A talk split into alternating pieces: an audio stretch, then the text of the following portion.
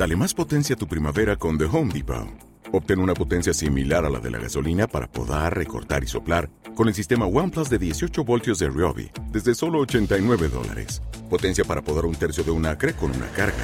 Potencia para recortar el césped que dura hasta dos horas. Y fuerza de soplado de 110 millas por hora. Todo con una batería intercambiable. Llévate el sistema inalámbrico OnePlus de 18 voltios de Ryobi. Solo en The Home Depot. Haces más. Logras más.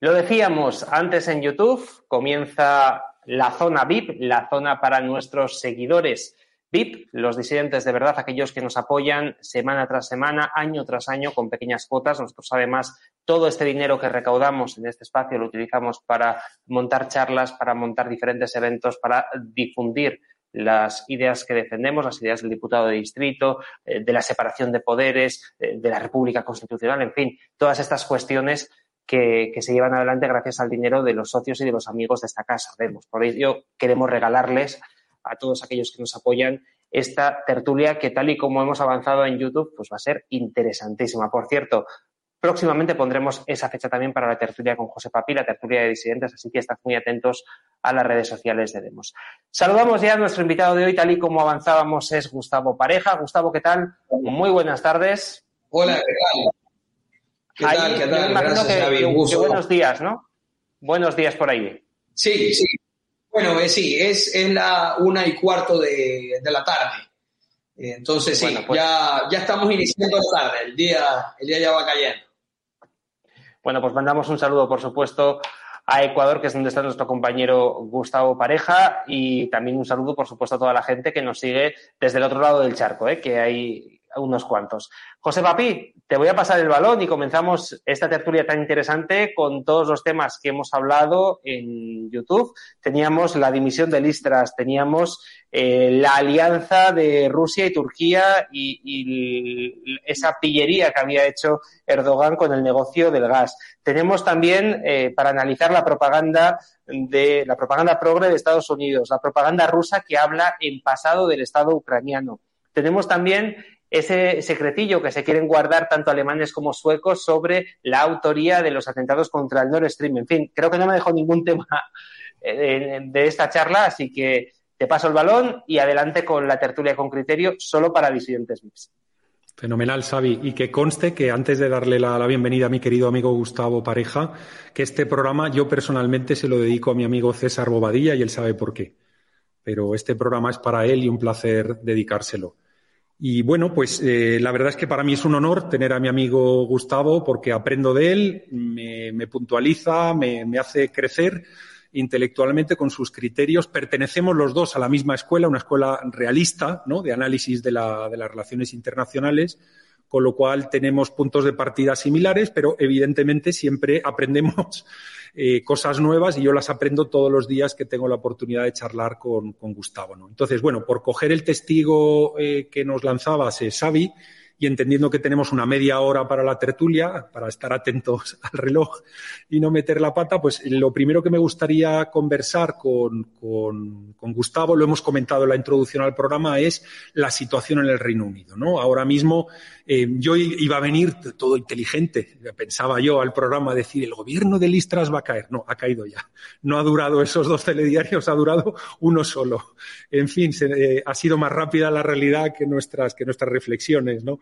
Y entonces, eh, ahora mismo yo lo que creo es que probablemente, evidentemente está claro porque tiene la mayoría en el Parlamento británico, va a haber un gobierno conservador y probablemente el debate es entre ese personaje obamesco a lo Obama, dandy, cantinflas en el hablar, rico por su profesión y por la herencia que le llega por el lado, por el lado de su de su cónyuge, eh, eh, que es Richie Sunak, el millonario de origen indio. Tenemos ese personaje obamesco, estirado, delgado, con buen aspecto, con esos andares, ¿no? Y, con ese carisma.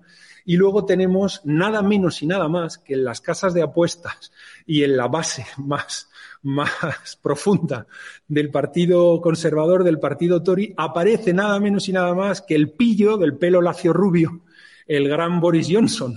Y claro, yo que me gusta gastarle mm, fastidiar a mi amigo Gustavo, fijaros qué bienvenida le damos al programa, lo que le quiero preguntar es, eh, Gustavo, Richie Sunak, Boris Johnson o alguno de esos otros que aparecen en la prensa. Vamos a debatir sobre a quién ves tú más claro para coger esa etapa intermedia antes de que lleguen los laboristas y eso luego lo comentamos. Eh, Gustavo, cuando tú quieras.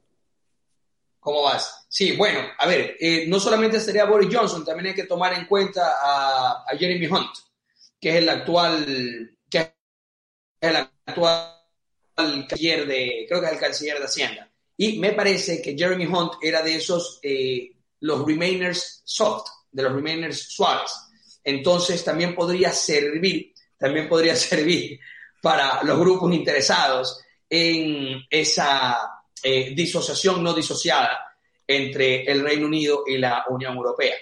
Eh, Boris Johnson, en cierta medida, ha sido un problema para grupos de interés británicos por lo tanto, no sería, a mi opinión, tan conveniente para aquellos que quieren estar todavía en el Remain y estar todavía metidos en esa asociación colectiva, esa asociación, asociación colectiva cooperativa de, que llamamos Occidente. Entonces, eh, más bien creo que estaría el péndulo moviéndose entre Sunak y, Hunt. Es, lo que yo veo. y es más, si ya Listros ha caído, es porque los grupos de interés ya han decidido cuál de entre estos dos sería el sucesor a, la cabeza de gobierno. Porque mientras ella, a ver, ella ya había perdido realmente todo tipo de control ejecutivo sobre el gobierno. Por lo tanto, eh, el sostenerla a ella los días que todavía se sostuvo, a pesar de, que ya materialmente ya no tenía las riendas del poder, era hasta que se decida, mi manera de ver, era hasta que se decida quién sería el ejecutivo que vendría detrás de ella. Creo, que es uno de entre estos dos. Es un criterio interesantísimo el que estás trayendo a la mesa y sobre todo me apunto para el futuro lo de la disociación asociada, que creo que es una expresión muy afortunada, muy afortunada para describir el, el, momento psicológico colectivo que vive el Reino Unido. El Reino Unido es buenísima la expresión. Eh, eh, no, no, no había cinta...